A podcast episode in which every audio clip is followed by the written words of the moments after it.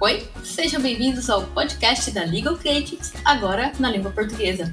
Eu sou Olivia Boretti e serei a host deste podcast, que é inspirado no modelo já traçado pela fundadora Tessa Manuelo, que desde 2017 vem inspirando vários advogados e profissionais no meio jurídico a pensar de uma maneira diferente e inovarem em suas áreas de expertise.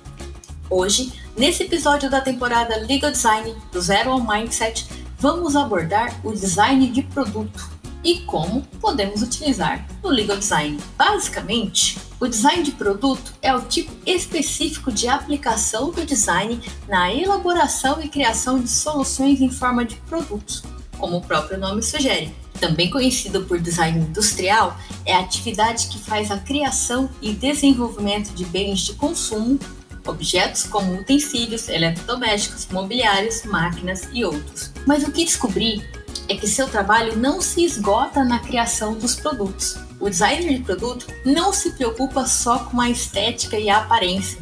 Ele também trabalha com noções de geometria espacial, matemática no geral, ergonomia, fabricação 2D, 3D, comportamento do consumidor, materiais e embalagens. Pense na caneta Bic Cristal. Todo mundo conhece essa caneta, né? Por mais simples que o produto seja, ele é referência de bom uso do design em sua elaboração. Isso porque o design de produto se preocupa com a funcionalidade, a apresentação e também a comunidade para o público. O design de produto, como conhecemos, surge a partir da Revolução Industrial lá no século XVIII. Desde esse momento da história, empresas que oferecem bens de consumo se preocupam com o design também como forma de se diferenciar da concorrência e conquistar nichos de mercado. Para cada produto, existe uma forma mais adequada à sua função, e é nesta busca da forma pela função que o designer trabalha. Essa frase é de Bruno Munari, que demonstra a base fundamental do conceito de design de produto. Aliás, uma curiosidade sensacional: Bruno Munari desenvolveu em seu livro Das Coisas Nascem Coisas uma metodologia projetual. Para ele, do problema até a solução, existe um caminho a ser trilhado. Segundo ele, a solução de um problema é o conjunto de operações dispostas em uma ordem lógica, que nos leva a uma forma segura e confiável de resultado final. Seu objetivo é atingir o melhor resultado com o menor esforço. O autor afirma que projetar é fácil quando se sabe o que fazer. Parece contraditório nos afastarmos da solução, mas é nesse sentido que conseguimos chegar até ela. Entre esses dois pontos, existe muito trabalho. Eu separei aqui essas etapas da metodologia dele porque é muito interessante e combina muito com, com, o que a gente trabalha dentro do Legal Design. São 12 as etapas do, da metodologia dele. Primeira etapa: enunciado do problema foi o processo que se desencadeou a partir da busca da solução de um problema, que é algo resultante de uma necessidade. 2. Definição do problema.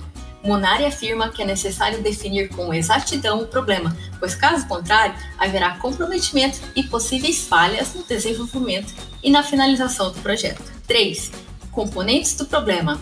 Esta é a fase de dissecação do problema que fora definido, Trata-se de uma fase em que se analisa separadamente cada componente do problema. 4. Coleta de dados. É a fase da seleção geral dos componentes identificados na fase anterior. 5. Análise de dados. Nesta fase, é o momento de estabelecer o que deve ou não ser levado adiante, levando em consideração o que já foi coletado. Etapa 6. Criatividade. Nessa fase, são geradas alternativas para a solução do problema em questão, todas com base nas análises que foram realizadas anteriormente. 7. Materiais e tecnologia. É a fase de coleta de dados tecnológicos, a partir das alternativas que foram geradas na fase de criação. Etapa 9. Modelos. Essa é a etapa do esboço parcial do projeto final, mesmo faltando ainda passar por três etapas finais, que é a verificação, protótipo final e chegar à tão desejada solução. Etapa 10 verificação. É a fase de ter certeza se o produto criado irá funcionar e dar certo. Os modelos devem ser submetidos a exames a fim de serem selecionados. Etapa 11. Desenho de construção. A partir dos modelos analisados e verificados, é escolhido então apenas aquele que de forma positiva conseguiu solucionar o problema em questão, sendo ele o mais simples e o de menor custo possível. Etapa 12. Solução. É o resultado de todas as fases anteriores exercidas de maneira eficiente e produtiva para a resolução do problema apresentado. Genial, não? Mas até agora nós falamos de design de produto e resolução de problemas. Eu adorei essas duas etapas. Como podemos usar no Legal Design? Margaret Hagan fala sobre como os designers podem desenvolver ferramentas e coisas que podem ajudar a realizar melhor as tarefas do seu usuário. O design de produto centra-se em como construir uma ferramenta para resolver o problema de um usuário. O que se pode construir para ajudar uma pessoa a realizar uma tarefa resolver um desafio? Essa é uma pergunta interessante. O design de produto é normalmente visto no mundo inicial. Tentar construir uma grande aplicação, um grande website, uma grande máquina ou coisa que resolverá uma necessidade, preencherá um vazio, levará os usuários a comprá-la e a usá-la. Eu tive vários insights com esse conteúdo. Eu sei que ele foi um pouco mais extenso, mas valeu a pena. E vocês? No próximo episódio, eu vou falar sobre design de informação e como ele é utilizado no legal design. Fiquem atentos. Esse foi mais um episódio do podcast da Legal Creatives na língua portuguesa.